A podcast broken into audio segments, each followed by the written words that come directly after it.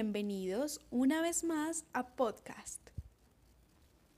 Martes de reflexiones con Mafe y Lina. Hoy con ¿cuáles son las nuevas formas de intervención en salud para las comunidades? Hola, hola, hola, un gusto para mí de nuevo estar con ustedes. Mi nombre es Lina Duarte, hoy noveno semestre de trabajo social y pues nada, gustosa hoy de hablar con ustedes sobre el tema de la salud que es tan importante y tan fundamental y más en estos tiempos de pandemia. ¿O no, Mafi? Hola Lina y hola nuestra audiencia. Claro que sí, esperamos que nos acompañen a lo largo eh, de esta reflexión que queremos hacer el día de hoy en torno a la salud y esperamos que nos sigan acompañando en nuestras próximas emisiones de martes de Lina y Mafe. Colombia, qué grande y hermoso país. Un país con valles, llanuras, paisajes exuberantes llenos de fauna, flora, pero sobre todo folclore, cultura, y gente sonriente, apasionada y luchadora, porque así somos los colombianos.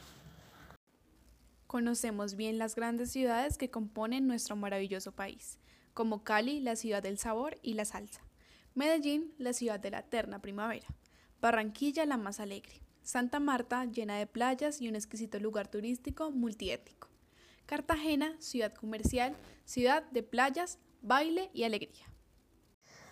Kicked con sus maravillosas personas, su raza y sus costumbres, y cómo dejar atrás a nuestra bella capital, Bogotá, con su arquitectura enviadable, sus oportunidades de trabajo, su clima, definitivamente la magnitud de esta ciudad es impresionante. Pero también creo que no sabemos que tiene 32 departamentos, un distrito capital y 1.118 ciudades. Totalmente de acuerdo. Ese desconocimiento de la grandeza en paraísos, en fauna, flora, suelos, paisajes, culturas, lenguas, hace que olvidemos y dejemos de lado tantas cosas como la dignidad, el amor, el respeto por el otro y lo esencial, la vida. Exacto. Dejamos de lado el hecho de que lo que tenemos alrededor nuestro hace parte de nosotros. Todo lo que hacemos impacta en la naturaleza, en los demás y claro, en mí. Claro, con lo que nos está pasando nos damos cuenta que todo está conectado, que todo, absolutamente todo lo que hacemos tiene un sentido. No es gratuito que estando en casa tengamos la necesidad de saber del otro, la obligación del cuidar del otro, que comencemos a entender el valor del campo, de lo natural y lo difícil que es quedarse en casa para algunos. Difícil, no porque no quieran quedarse en casa, difícil por diferentes condiciones. Trabajan en la informalidad, son quienes llevan la comida a sus casas, sufren de algún trastorno, son policías, militares, trabajan en el sector público, trabajan en el sector salud, en fin, un montón de situaciones, un montón de elementos que hacen que quedarse en casa sea aún más difícil.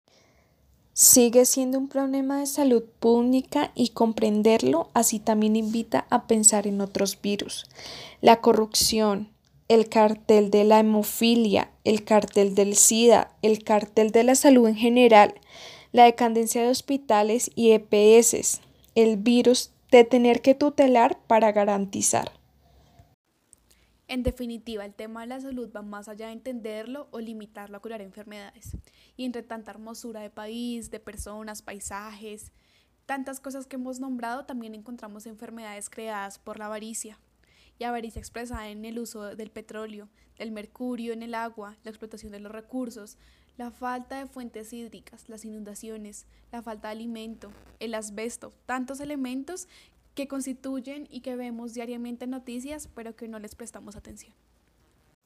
Pero también el estrés, la depresión, el suicidio, violencia intrafamiliar, ansiedad, entre otras expresiones de la sobrecarga laboral, la pérdida del trabajo, esa necesidad de responder a las expectativas sociales.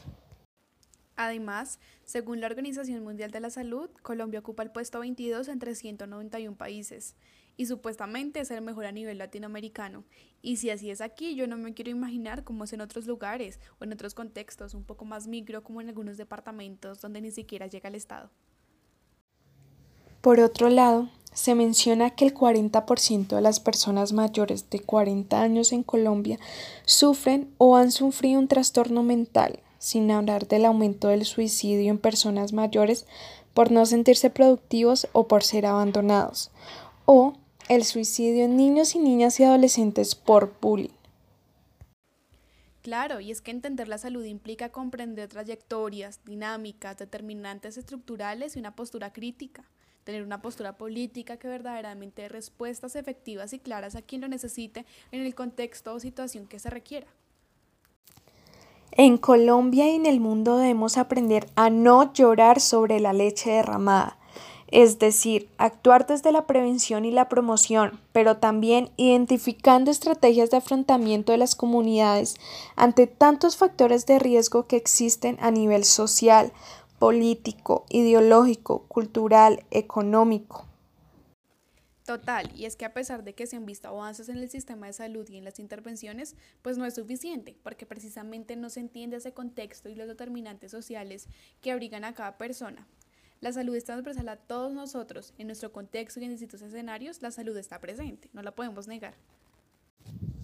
El escenario que ha brindado el Estado desde diferentes instituciones e entidades, las formas de intervención, la promoción y la prevención son limitadas y muchas veces no acogen esas realidades.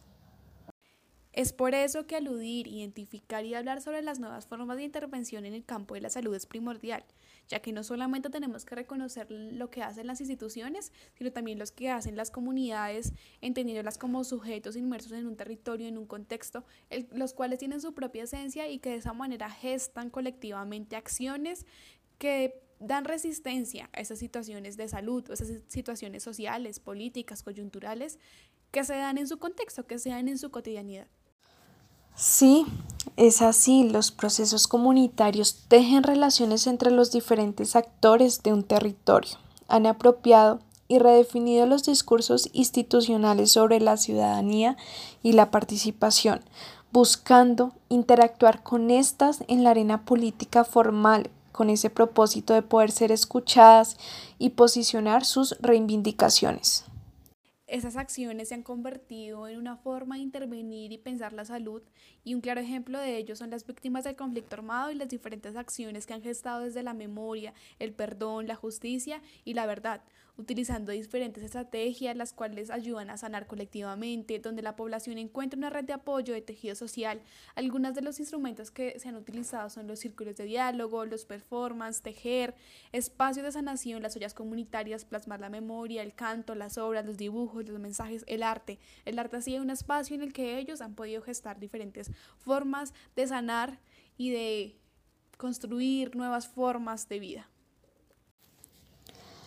No solo las víctimas del conflicto armado, diferentes grupos poblacionales como mujeres, campesinos, adultos mayores, niños, niñas y adolescentes, todas estas han realizado diferentes estrategias, resaltando que se han hecho en distintos escenarios y diferentes formas de intervención, esto dependiendo de cada una de las habilidades que las caracteriza.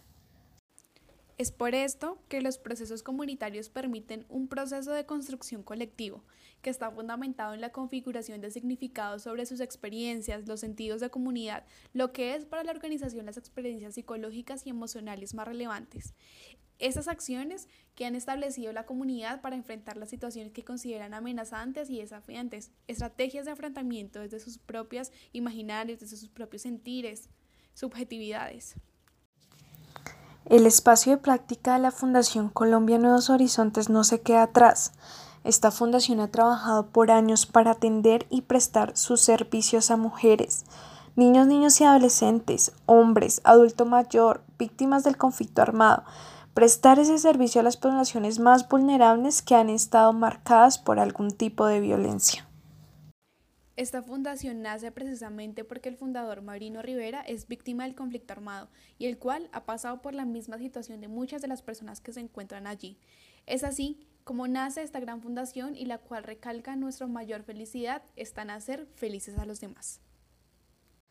Actualmente la fundación cuenta con 20 usuarios, pues esto teniendo en cuenta la situación por la que está pasando el país y donde la mayoría de los usuarios son migrantes.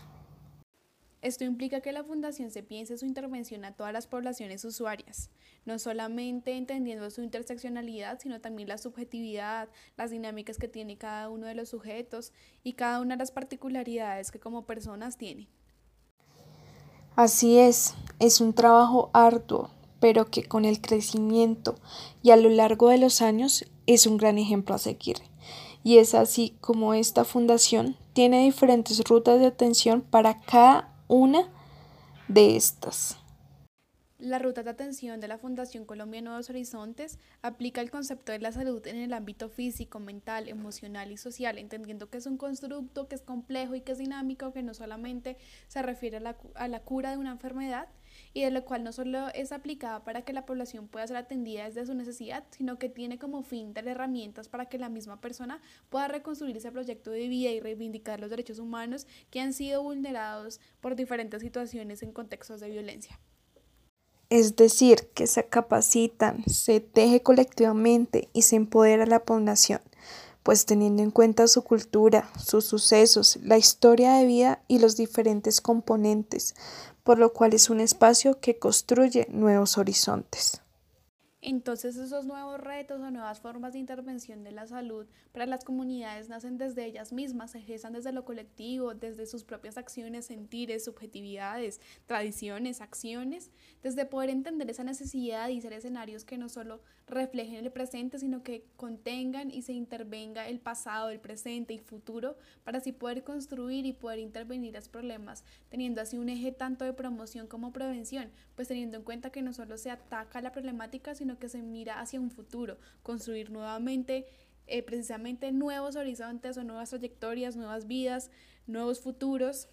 Y es desde ahí, desde, desde donde implicaría pensarnos esas nuevas formas de intervención de la salud y esas nuevas formas de pensarnos la salud. Colombia, un país lleno de riqueza, donde se ha construido desde las comunidades, donde también se ha perdido esa voz de ellas, pero han salido adelante, se han empoderado, para así poder luchar por sus derechos, ya que a veces el Estado le queda pequeño reconociendo que las personas se empoderan y proponen nuevas estrategias para atacar esas problemáticas y para así poder construir nuevos horizontes, nuevos caminos de paz.